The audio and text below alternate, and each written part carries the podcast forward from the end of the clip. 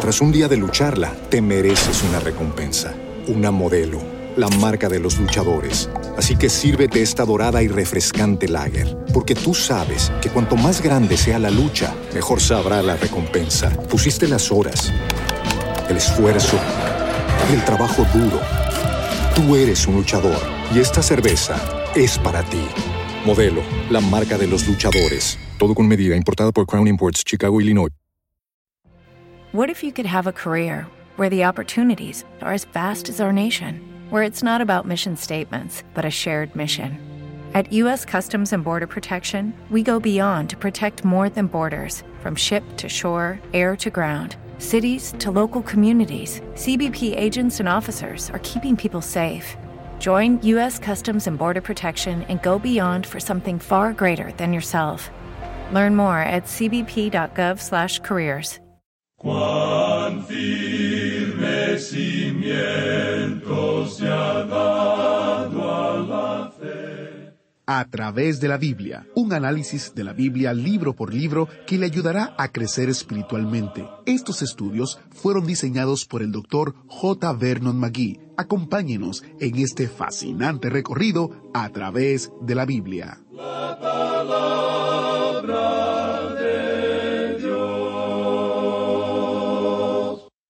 Acuérdate de tu Creador en los días de tu juventud, antes que vengan los días malos y lleguen los años de los cuales digas, no tengo en ellos contentamiento. Eclesiastés capítulo 12, versículo 1. Bienvenido a través de la Biblia, el programa donde conocemos a Dios en su palabra. Soy su anfitrión, Heiel Ortiz. Hoy concluimos el estudio del Dr. J. Vernon McGee en el libro de Eclesiastés, mientras nos enfocamos en las cosas que verdaderamente importan en esta vida. Iniciamos este tiempo en oración. Padre Celestial, gracias por el tiempo que hemos tenido para estudiar el libro de Eclesiastés. Enséñanos hoy, con el ejemplo de Salomón, lo que significa estar completamente satisfechos contigo, para que podamos vivir todos nuestros días, no para nosotros mismos, sino para tu gloria. En el nombre de Jesús te lo pedimos. Amén. Ahora con nosotros nuestro maestro Samuel Montoya, guiándonos y dirigiéndonos en el estudio bíblico de hoy. En nuestro estudio de hoy, amigo oyente, llegamos al capítulo 12 de este libro de Eclesiastés y nos regocijamos el día de hoy en este maravilloso libro que nos presenta un punto de vista pesimista en cuanto a la vida. Hemos visto que Salomón ha realizado un experimento en la vida, probablemente el único hombre que ha vivido y que pudo realizar un experimento en todas estas áreas diferentes de la vida. Él trató de encontrar una solución y satisfacción a la vida aparte de Dios. La expresión clave que encontramos repetida una y otra vez en este libro es la de debajo del sol. Salomón trató de encontrar la solución en la naturaleza, lo que llamaríamos en el día de hoy las ciencias naturales. Hay gran cantidad de personas que piensan que, bueno, si uno regresa a la naturaleza, puede encontrar la solución a los problemas. Creemos que eso puede ser de ayuda, y existe cierta inquietud en algunas personas del día de hoy que están tratando de salir de las ciudades y regresar al campo. En muchos países el vivir en las grandes ciudades ya no es muy saludable en el presente. Así es que la gente está buscando salir de las ciudades y tratan de construirse una casita cerca del lago o de algún río o en la montaña y escapar así a todo lo que les rodea. Bueno, amigo oyente, eso no resolvió el problema para Salomón y tampoco lo resolverá para usted ni para mí. La gente de aquella época tenía sus problemas cuando vivía a lo largo de los ríos.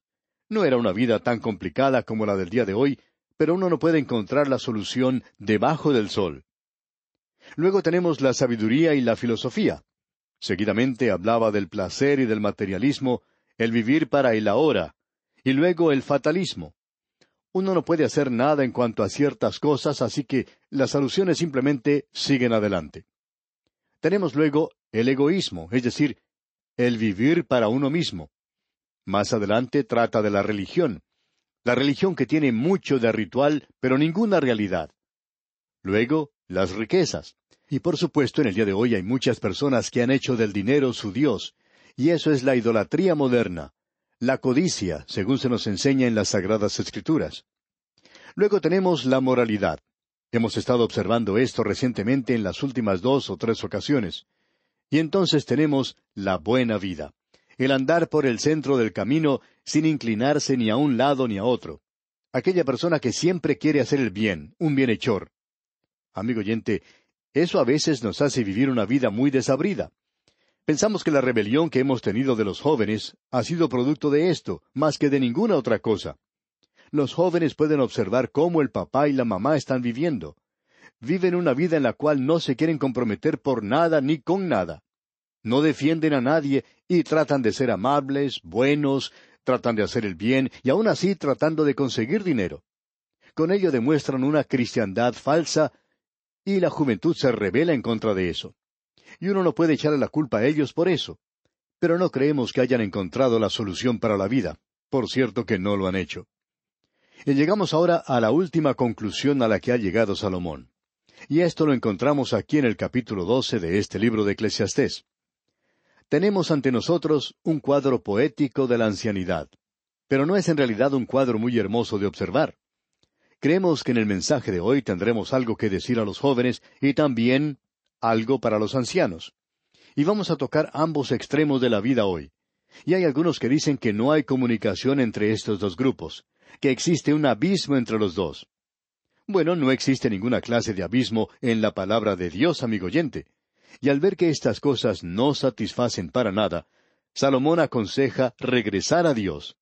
Y dice entonces aquí en este versículo uno del capítulo doce de Eclesiastés, Acuérdate de tu Creador en los días de tu juventud, antes que vengan los días malos y lleguen los años de los cuales digas, no tengo en ellos contentamiento. Ahora, mientras usted es joven, puede hacer su decisión y será muy obvio el por qué. Y luego nos presenta aquí un cuadro, su retrato y el mío cuando llegamos a una edad avanzada. De seguro que hay muchos en nuestra audiencia que ya han llegado a ese punto. Quizá recordarán la primera vez que leyeron este capítulo doce del libro de Eclesiastés. Y al leerlo cuando uno es joven, se pregunta si en realidad es así. Y al llegar a cierta edad, uno se da cuenta que es correcto lo que se menciona aquí en este capítulo doce. Y quisiéramos que usted, amigo oyente, note algo que es muy importante. Aquí tenemos la respuesta a ese interrogante de los liberales, a esa declaración del liberal que dice yo creo que existe una religión de aquí y ahora. Creo en esa religión, no en una religión del futuro. Bueno, aquí tenemos una religión del aquí.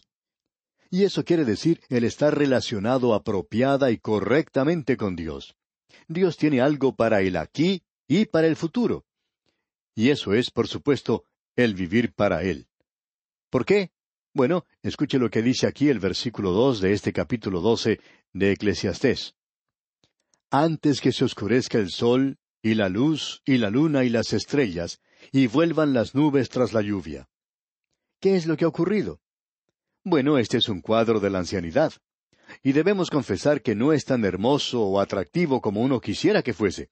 ¿Qué es lo que quiere decir entonces antes que se oscurezca el sol y la luz y la luna y las estrellas? ¿Quiere decir acaso que se van a apagar? No, amigo oyente, quiere decir que su vista no será tan buena como cuando era joven. Hay muchos que tienen que llegar a usar anteojos o lentes, como se conoce, para poder ver mejor. Y el tiempo pasa y las malas experiencias se suceden una tras otra. Y dice aquí, y vuelvan las nubes tras la lluvia. Sí, usted puede salir y divertirse mucho, pero, amigo oyente, después tiene que dedicar dos o tres o cuatro días para descansar.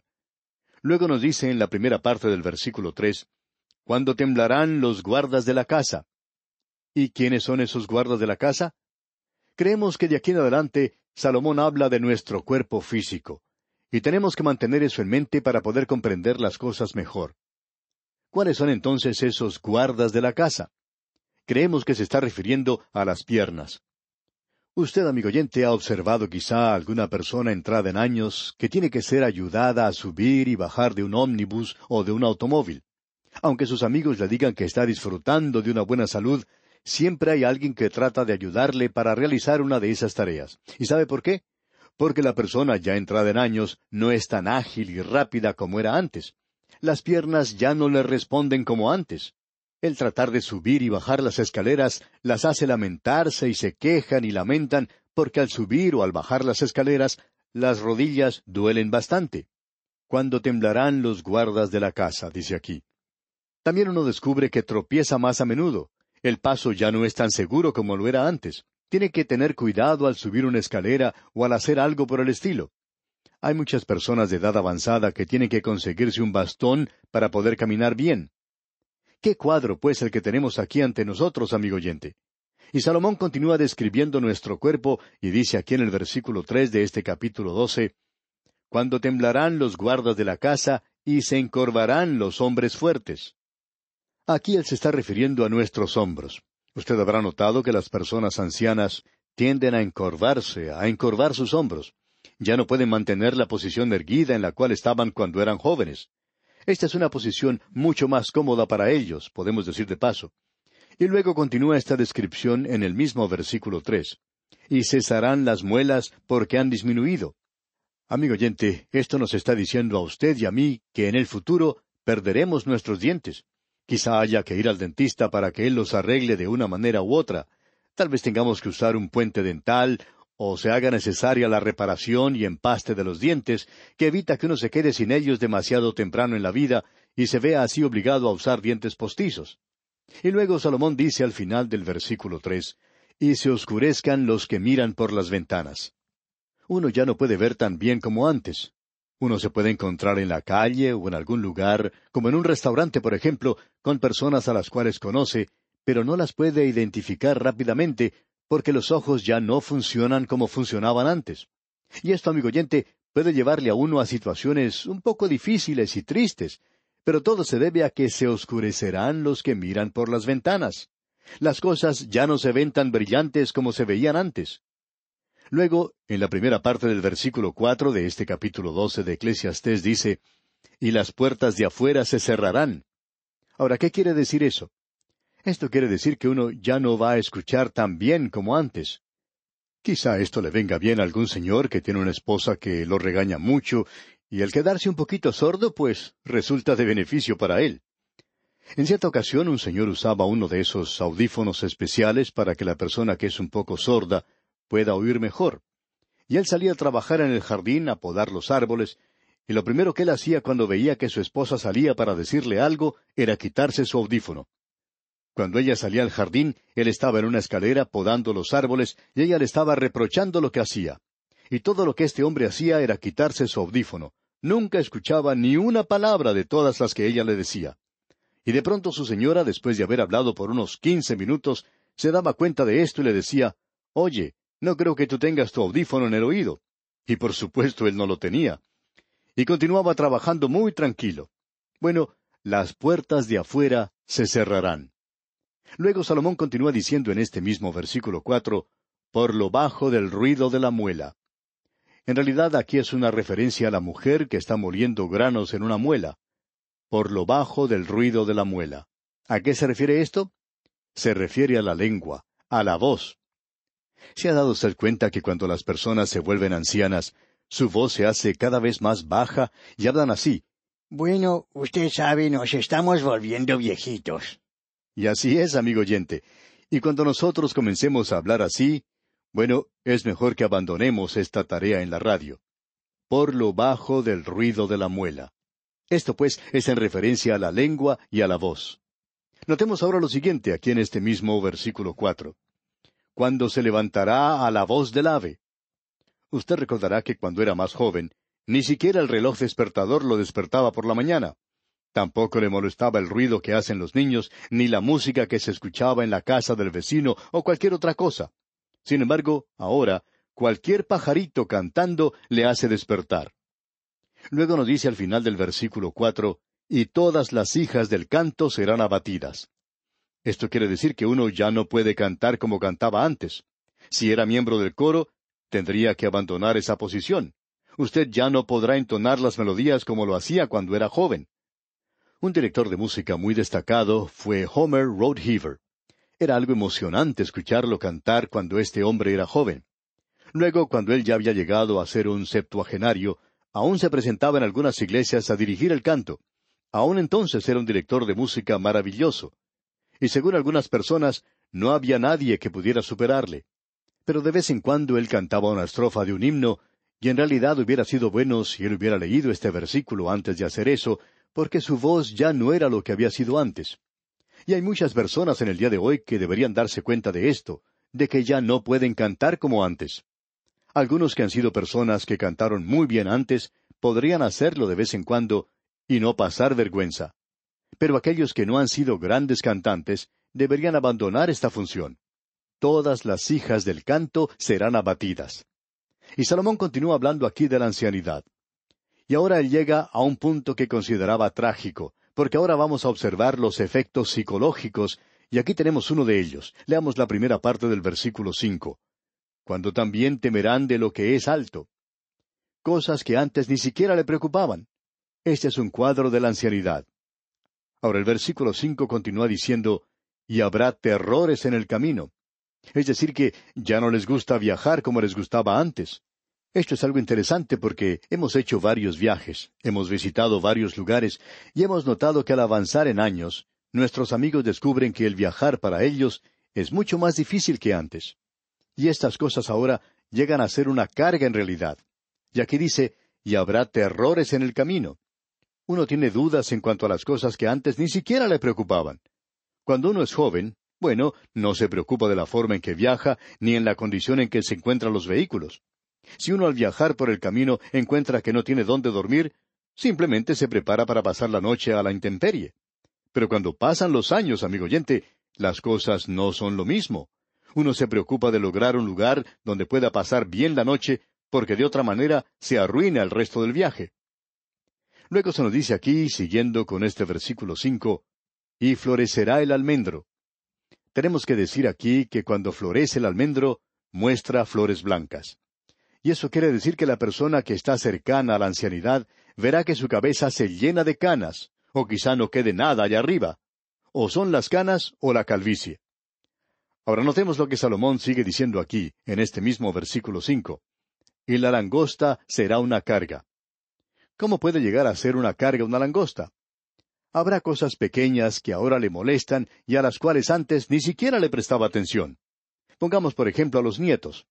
Si usted es ya un anciano y tiene nietos, claro es que usted los ama y le gusta pasar algún tiempo con ellos, pero después de un rato, a usted le gustaría despedirse de ellos y enviarlos de regreso a su casa, ¿verdad? Luego se nos dice aquí en este mismo versículo cinco, y se perderá el apetito. Ya no hay más romance. Quizá usted quiera actuar como si fuera joven, pero no es lo mismo. En cierta ocasión un evangelista se casó con una muchacha muy joven, y cuando él iba a predicar saltaba la plataforma, se movía muy ágilmente y decía, Me siento tan joven como nunca. Sin embargo, él no estaba engañando a nadie, sino a sí mismo, porque murió muy poco tiempo después. Otra frase de este versículo cinco dice, Y se perderá el apetito porque el hombre va a su morada eterna. Las personas ya ancianas no comen como cuando eran jóvenes. Y de paso tenemos aquí una referencia a la eternidad. Y la última parte de este versículo cinco dice, Y los endechadores andarán alrededor por las calles. Luego en el versículo seis comienza a hablar de los órganos del cuerpo. Antes que la cadena de plata se quiebre. Esa cadena de plata es la médula espinal. Avanzando con este versículo seis leemos, y se rompa el cuenco de oro. Ese cuenco de oro es la cabeza. Sigamos con el versículo seis. Y el cántaro se quiebre junto a la fuente. El cántaro se refiere a los pulmones. Notemos lo que sigue diciendo al final del versículo seis. Y la rueda se arrota sobre el pozo. Ya no puede enviar más sangre a través del cuerpo. Es una referencia al corazón, como podemos apreciar. Uno muere de esas enfermedades que afectan a estos órganos. Luego en el versículo siete dice, Y el polvo vuelva a la tierra como era, y el espíritu vuelva a Dios que lo dio. El alma no duerme, y nos gustaría que aquellas personas que usan uno o dos versículos del capítulo nueve para tratar de darle fuerza a la doctrina de que el alma duerme, leyeran también este versículo. Porque el alma, amigo oyente, no duerme. El cuerpo duerme, pero el espíritu o el alma va a Dios. Y el espíritu dice aquí, vuelve a Dios que lo dio. En el Nuevo Testamento el apóstol Pablo dice algo para el Hijo de Dios. Ausentes del cuerpo, dice. Este cuerpo es un tabernáculo en el cual nosotros vivimos, es algo pasajero. y luego nosotros morimos y dejamos este tabernáculo. Luego en el versículo ocho de este capítulo doce de Eclesiastés leemos Vanidad de vanidades, dijo el predicador, todo es vanidad. Joven amigo, la vida es un vacío si usted la está viviendo nada más que para aquí y para ahora. Usted va a llegar a descubrir un día que todo lo que tiene en su mano es nada más que cenizas, y que delante suyo está toda una eternidad. Este es el cuadro que se nos presenta aquí.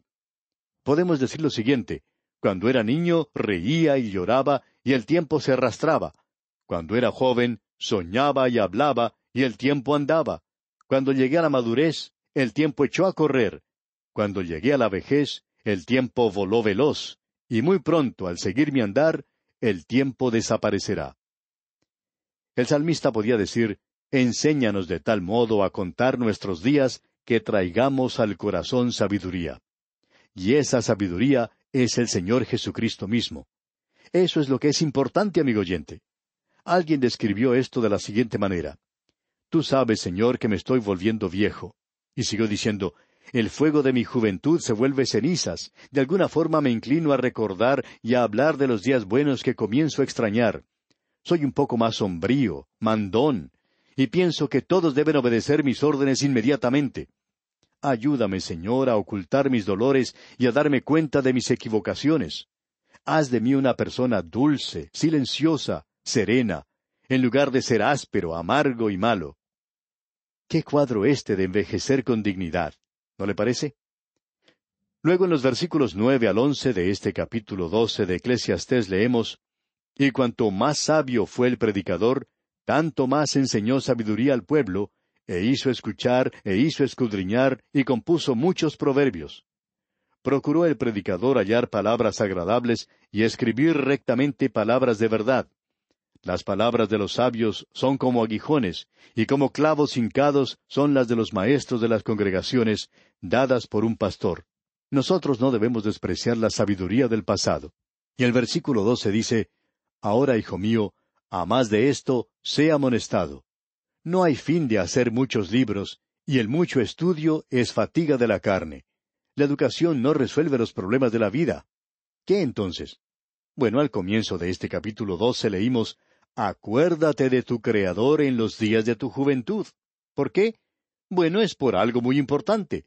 Porque lo que se relaciona a la salvación de su alma, hay más oportunidades de hacerlo cuando uno es joven, y también hay más oportunidades de servir a Dios cuando uno es joven. Las estadísticas demuestran que más personas llegan a Cristo cuando son jóvenes. Si usted tiene ya ochenta años de edad y está escuchando este programa, la oportunidad de llegar a ser salvo es dudosa.